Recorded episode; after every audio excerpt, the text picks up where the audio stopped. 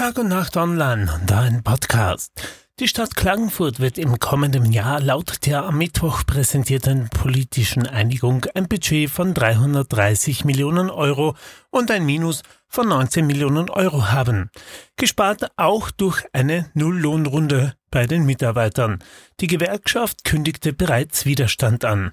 In quasi letzter Minute gab es im Rathaus in Klagenfurt eine Einigung auf ein Budget für das kommende Jahr.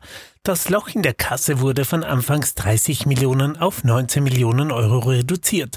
Für diese Summe muss ein Darlehen aufgenommen werden. Die Arbeitsgemeinschaft aus SPÖ, Team Kärnten und ÖVP einigte sich damit auf einen Budgetentwurf, der einen Notbudget gleichkommt. Denn das Budgetziel ist angesichts des Riesenlochs in der Stadtkasse nur mit massiven Einsparungen einzuhalten.